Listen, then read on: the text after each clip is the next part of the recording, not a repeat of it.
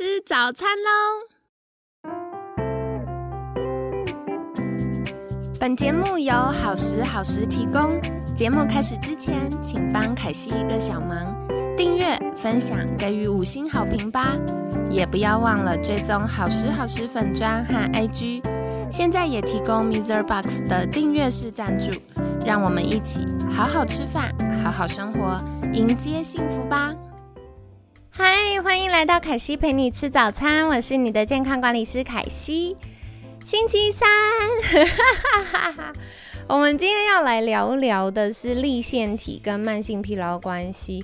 其实，在昨天有聊到的是，到底什么是立腺体呢？简单来说，它就是身体的细胞啦，细胞的发电机。那为什么立腺体功能运作不良会影响到我们容易慢性疲劳呢？最主要吼是之前也在节目中分享过的是，嗯，立腺体一般来说，科学家研究在实验室的环境里面，一颗葡萄糖经过立腺体工人工作之后呢，可以产生三十四到三十六个 ATP，就是一个立腺体原料可以有。三十四到三十六个电池，但是，呃，我们毕竟一般人的生活啊，健康状况不是在实验室嘛，所以呢，它在一般人体内，我们可以估算它大概会产生三十到三十二个，哎，减少一点点哈，不过还是很多啊。如果今天，比如说身体缺氧了，或毒素堆积太多。你们猜会发生什么事？所以，如果今天缺氧或身体毒素太多，这个工厂就会开始宕机。那这样子，一颗葡萄糖它就会产生两颗 ATP，所以从三十到三十四个 ATP 变成两颗，是不是减少很多？那没有电池的时候，自然就没电呐。那没电不只是我们累而已。哦整个身体的新陈代谢也都需要靠这些电池帮忙，所以当越来越多细胞罢工，甚至它没电到开始呃歇业了、关门了，那关门会发生什么事呢？就是这个细胞它异常，没有足够的 ATP 帮忙，它就会开始 DNA 异常。那 DNA 异常的时候，身体就会判断说，哦，它有可能会变成癌细胞。所以，为了不要变成癌细胞，身体就会让这个细胞开始启动它的自爆功能。好，那自己就是细胞凋亡的程序开始启动的时候呢，会有一关是它爆炸了，就死掉了啦，死掉了，然后它就会释放出很像漂白水的物质。那这个漂白水我们都知道可以杀菌嘛，但很不幸的，它也会杀细胞哦，在身体里面。好，所以。如果它释放了这种发炎物质呢，周围的细胞也会开始启动，就是细胞凋亡的程序。那这样子越来越多的细胞死掉、死掉、死掉，它局部就会开始发炎。那发炎又没有修复的时候，它就会东一个火灾西一个火灾，越来越火灾蔓延，就会变全身性的发炎。那全身性的发炎，身体这时候最重要的事情。就是要先消炎呐，所以最重要的事情在消炎的过程里面，所有的营养、然后热量、水分都要先拿来救火救灾。那正常该处理的新陈代谢又被割下来了，所以它就会变一个恶性循环。有发现吗？像我们昨天聊到的，身体如果有一个事情开始发生，我们不管它，没有积极处理，它就会有越来越多恶性循环。所以当在救灾过程，然后我们的生存能源，比如说营养、热量、水分等等，被拿去救灾，要解决发炎的事情或修复的事情。那这时候本来的新陈代谢割下来的，又会有更多毒素在身体里排不出去。那更多毒素在身体里排不出去，它又会造成发炎，哈哈哈，然后就一直一直生病下去了。所以呢？我们今天就要来看看到底有哪些会增加身体发炎的状况，影响到立腺体功能，以及要怎么改善。那第一个就是我刚刚讲到的缺氧这件事。嗯，我觉得特别是疫情后，大家戴口罩，就会常常因为戴口罩闷闷的，然后或者是戴太久，那口罩里面有水汽，空气就更不容易流通，就会开始呃鼻子吸不到空气，我们下意识就会嘴巴有点开开的，用嘴巴呼吸。那我就发现呢，嗯，戴口罩这两年，我用鼻子呼吸的时候，跟用嘴巴呼吸的时候，那个比例跟吸进来的氧气有在改变呢。所以凯西，哈哈哈，最近一个月我给自己的练习就是我要刻意的用鼻子呼吸，要不然我发现有的时候口罩戴戴太久，或开会讲话都戴口罩的时候。鼻子没有办法顺畅吸气，我们下意识就会用嘴巴呼吸。那用嘴巴呼吸呢，就没有办法有效的把空气吸进我们的肺里哦。那没有办法有效的把二氧化碳跟氧气做交换，就会容易开始缺氧。那除了戴口罩的影响之外，更多的是我们的生活习惯。所以，比如说，嗯，各位在上班的时候。大部分都会开冷气嘛，那开冷气在密闭环境，就二氧化碳浓度越来越高，空气不流通的时候，也会容易有点小缺氧。那再来进一步的就是，可能平常没有运动，所以没有运动，我们的心肺没有被有效的刺激，它就没有办法有效的嗯交换氧气跟二氧化碳。好，所以运动也很重要。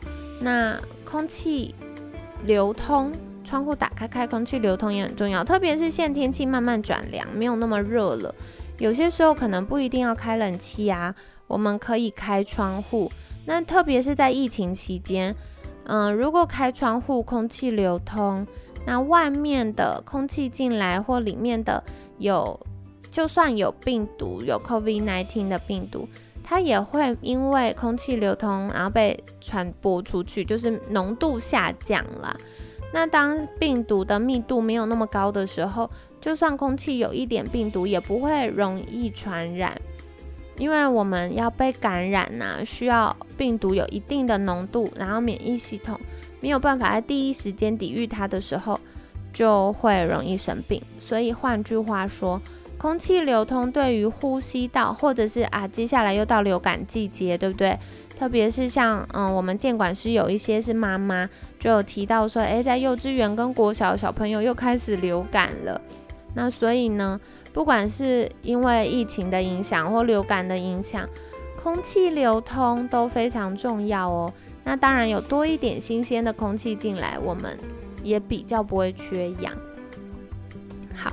所以说回来呢，除了要多练习刻意的用鼻子呼吸，然后空气流通，有适度的心肺训练运动之外，缺氧之外呢，很常见的是缺水，因为身体里百分之七十是水分，特别是我们的肌肉组织，这个嗯含水的比例会再高一咪咪，然后大脑呢。它需要大量的一直做很多运算啊，排除不必要干扰啊，然后做很多记忆啊、情绪啊等等，神经传导啊等等各式各样工作，所以大脑也很需要水分。如果我们长时间脱水的话呢，也会容易出现脑雾啊、注意力不集中啊、情绪波动等等情形。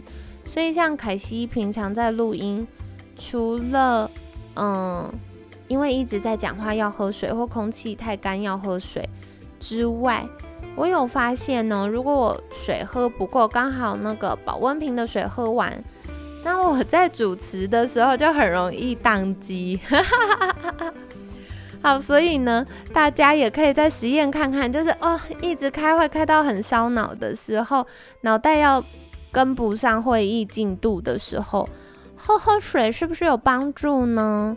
那再来也有我们昨天提到的这个血糖控制哦，因为血糖不是只有吃进来然后变能量而已，血糖就是我们食物要在变变成血糖的路上，它也是要耗能的。那万一我们的消化系统功能又比较弱，它没有办法有效的分解这些食物变成我们能量呢，那就会很有可能。嗯，对身体来说吃东西是耗能的，那也会容易疲劳。然后再来是没有有效分解的这些食物，那它就会喂养给坏菌哦，所以坏菌又会释放一些呃这个就是刺激的东西，所以细菌的激素呢刺激我们，又会引起身体的发炎呐，然后大脑的思绪不清晰啊，或者是食欲、味觉、嗅觉的改变呐等等的。好，所以这些都是大家可以再留意的。那再来，血糖升高的时候，我们昨天有讲到，血糖升高的时候会想睡觉，血糖太低的时候也会想睡觉。所以如果你的血糖一整天高高低低、高高低低，那很有可能你就会更容易疲劳。好，所以关键不是要血糖高还是血糖低，关键是要稳定。稳定呢，就是像一颗电池，可以稳定输出它的电力。可是，如果今天血糖高高低低，就是电池的电量忽大忽小，忽大忽小。电池电量太大的时候，电器会派气嘛？那电力太小的时候，它又自动关机，是不是？所以，我们也是要这样保保养我们的身体，保养我们大脑哦。那再来，血糖啊，糖类本身。它在代谢的过程会产生一个东西，叫做糖化中产物。糖化中产物很可爱，它的英文名称缩写大写就是呃第一个字母的缩写呢，就刚好是呃 AGE 小写 s。好，所以 AGE 是什么？Age 就是我们的年纪，就是老化。所以如果糖类的东西吃太多，也会容易造成老化。那会也会造成身体慢性发炎，又会讲到我们前面提过的那个循环了。好，所以呢，大家就还是要留意一下，就是血糖的控制。那除了缺水、缺氧、血糖控制之外，我们可以发现，如果你又缺水、又缺氧、又血糖控制不好，加起来等于什么？等于肥胖。所以肥胖，我个人比较不会把它当成一个疾病。虽然现在医学上已经有肥胖症，特别新陈代谢科已经有肥胖症这个说法了，可是从健康管理的角度来说，肥胖是一个结果。那当然，肥胖会导致其他疾病的产生。可是到底为什么会肥胖呢？一定代表我们前面又有一些其他的状况需要调整。好，所以肥胖也是慢性疲劳很很常见的原因哦。那说到什么会造成肥胖呢？除了缺氧，然后血糖控制不佳之外，嗯，我觉得烟酒也是大家常常忽略的。抽烟，大家会觉得，哎，抽烟就不太会饿，不太想吃东西。可是抽烟会造成身体严重的发炎，而且大家不要觉得抽烟只跟肺跟呼吸道有关。因为你骨钉造成的氧化压力啊，它是全身性的，包含你的大脑。好，所以如果有慢性抽烟的人呢，会更容易疲劳，更容易瘦不下来，或者是更容易有情绪波动啊、睡不好等等的状况。那如果要改善整体的健康，还是要从戒烟开始。那大家也会说不行，我常常都会遇到一对一咨询的客户，就跟我说：“凯西，我什么都可以做，什么都可以戒，但烟不行。”好啦，我知道这件事很难，因为抽烟这件事，它会直接作用到我们大脑的多巴胺受器，所以呢，换句话说，不抽烟可能会容易没精神啊，没有动力再做一件事情啊。或者是跟我们的幸福感有关，好，所以已经压力够大，很烦躁才抽烟嘛。那现在又要剥夺，感觉就连我的幸福感都要拔走，对不对？好，所以我知道这件事很难，但我们还是要做终极目标，还是得戒烟，怎么办呢？嗯，我觉得现在很多身心科或一般诊所都有戒烟门诊，所以可以透过咨询找到核心的原因。而且会有一些替代的东西，比如说暂时性的尼古丁贴片，先去改变大脑对抽烟，就是手指上要夹着烟或要拿着一个电子烟的那个行为上的依赖性。我们先改变行为，再改变大脑对尼古丁的依赖，这样就不会那么难。因为要改变的细节很多嘛，就是有尼古丁直接的刺激，还有抽烟的这个行为，比如说有些人抽的是交际烟。或者是抽烟是找个合理的理由出去透透气，对不对？好，所以我们先找一个替代的方案。既然没有要去呃抽烟透气，可不可以去走廊散散步，或者去附近的便利商店绕一圈？好，这些都是替代方法，那就可以在戒烟门诊得到专业的协助。那除了烟之外，酒精也是哦，在这边要澄清一下。很多人都会觉得喝酒可以助眠，但喝酒助眠是非常非常不好的做法，因为我们要的是充足的熟睡期，睡眠时间够长、够深，睡得够熟，这件事情可以帮助大脑倒垃圾，身体的毒素要丢掉，然后有一些被炮弹轰炸过的地方、发炎的地方。需要修复，那这些呢都会在熟睡期运作，甚至一些免疫的机制的运作也是在熟睡期哦。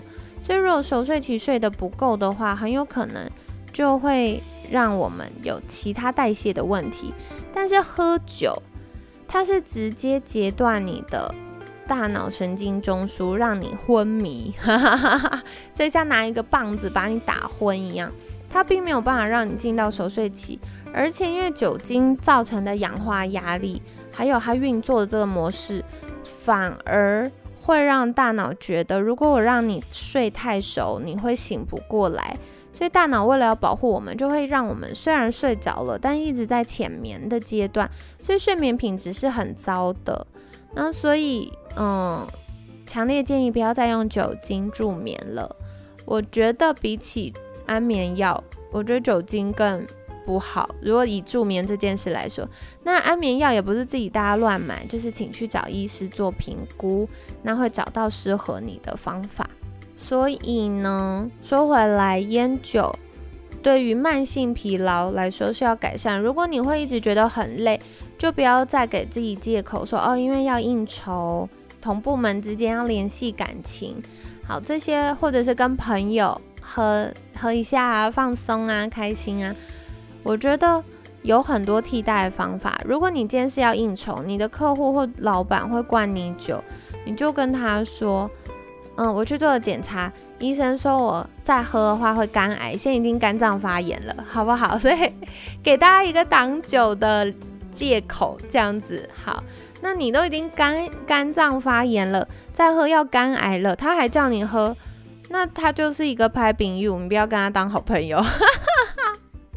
好，然后再来的话呢，如果你是想要跟朋友在一起的时候放松一下，我觉得我们很多时候跟朋友在一起不是需要酒精助兴，因为毕竟都这么熟了，又不是陌生人，需我们享受的是跟朋友在一起的快乐。所以凯西以前也会在跟朋友聚餐、跟闺蜜聚餐的时候小酌一下。可是因为大家都知道嘛，就凯西在实验那个备孕的疗程之后，我就戒酒了。所以戒酒，但我现在跟朋友约，他们就会知道哦，我不喝，那不喝，我们还是可以当好朋友，还是会去吃饭。那他们要喝，我就喝别的。而且这时候我就变好朋友之中很重要的角色，因为大家万一喝一喝有点忙了，我就可以帮大家叫计程车。好，所以呢。就是我们换个角度想事情，就会想到一些解套的方案了。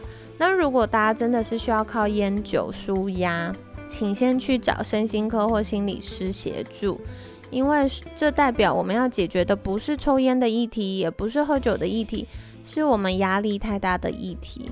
好，所以这个呢是跟大家分享的。那再来的话，刚讲到很多是刺激的东西。可是有些时候不是刺激物太多，有些是你自己本身倒垃圾不顺，所以肝肾解毒过滤的功能好不好呢？肠道的健康好不好？能不能好好把这些垃圾丢掉呢？还是根本就肠漏症，营养进不来，反而是毒素啊、细菌啊、垃圾啊、代谢废物啦，就一直掉进来呢？好，所以这也是肠道健康要留意的部分哦。那如果大家不知道肠道健康跟消化系统、免疫系统还有大脑神经传导的这个机制有什么关系，可以再去看凯西之前的课程。我们有一套课程叫做《健康幸福学肠道好健康》，那凯西也会把课程连接放在我们节目资讯栏。所以如果看了肠道健康课程，你就会知道，诶，到底有哪些议题要处理呢？那这些一直以来，比如说胃食道逆流啊，然后一直会腹泻或便秘啊，或者是很容易感冒季节就生病啊，睡不好啊，情绪忧郁、提不起劲啊，或易怒啊等等，这些都跟肠道健康有关哦。我们好好把垃圾丢掉，就会改善了。那再来。还有就是，比如说空气污染，然后水水的污染，或者是，呃，大家可能吃的外食嘛，有时候芹菜没有洗那么干净，好，所以有一些农药啊、肥料啊这些也会造成身体的负担。那另外是骑车的族群，现在是因为疫情，所以大家都戴口罩，可是就算以后可以不要戴口罩了。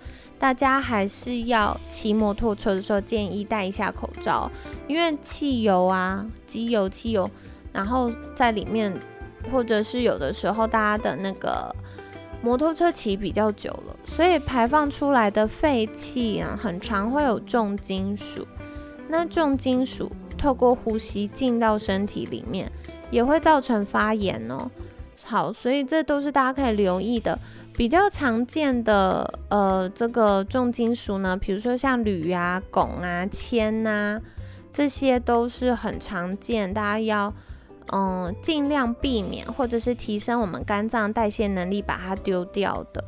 好，那再来还有就是呢，我觉得现在人啊吃海鲜或者是吃红肉。的比例，因为我们一般吃红肉都吃肥肥的肉，你不是真的吃到那么多的蛋白质。好，所以呢，嗯，这些比例都比较失衡的时候，我们就会容易摄取不够矿物质锌。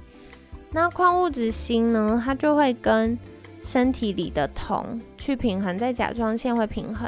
所以我们后面明天也会再讲到这个部分，就是如果锌缺乏或者是重金属太多。那这样子也会容易造成立腺体功能异常、慢性疲劳。好，所以今天跟大家分享很多哦。嗯，关于立腺体是什么呢？它就是我们身体的发电机。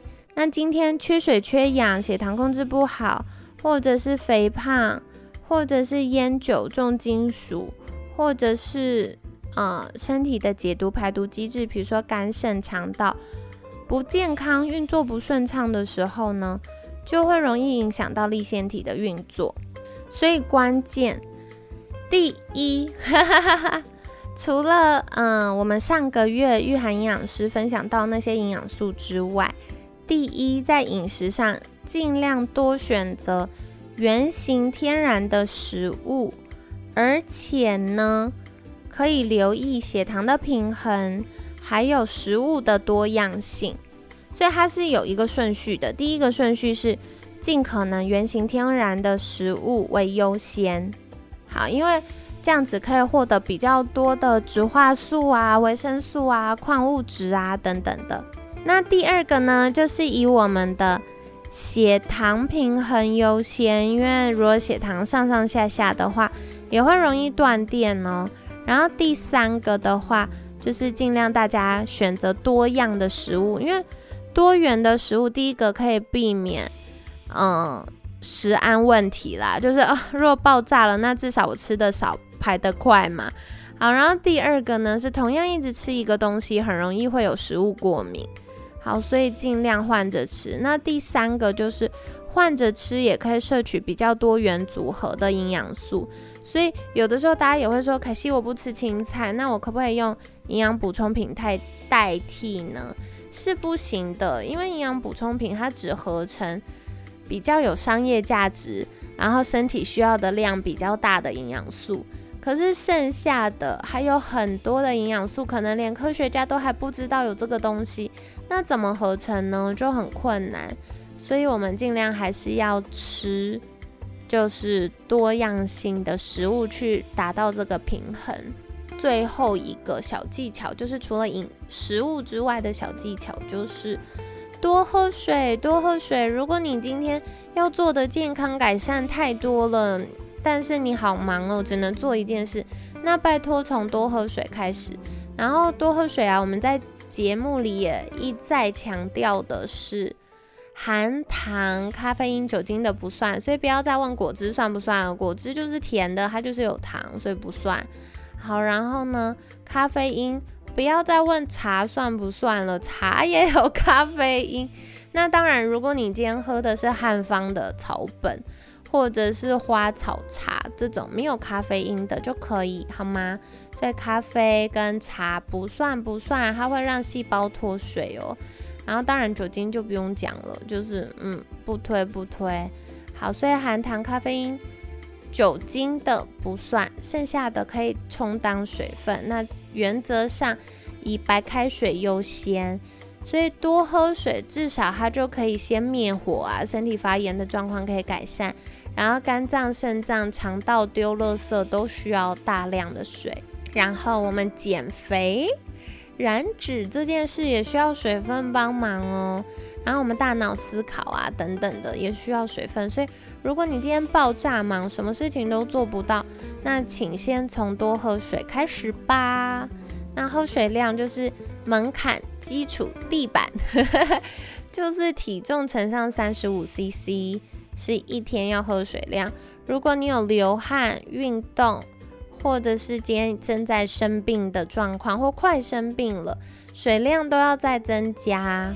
好，所以这个是跟大家分享的。那当然了，如果大家有什么健康的议题需要个别讨论，也欢迎在私讯好时好时的粉砖，看看有没有需要安排一对一的付费咨询哦。所以这个是跟大家聊聊，今天聊到的是慢性疲劳跟立腺体的议题，不知道你觉得印象最深刻的是什么呢？那欢迎在私讯凯西跟我分享你的经验呢。然后题外话，辛苦大家了。我本来想说一个人录应该都会比较快，但我后来发现我们这几天都聊到二十几分钟，感谢你们的收听。好哦，那就明天见喽。每天十分钟，健康好轻松。凯西陪你吃早餐，我们下次见，拜拜。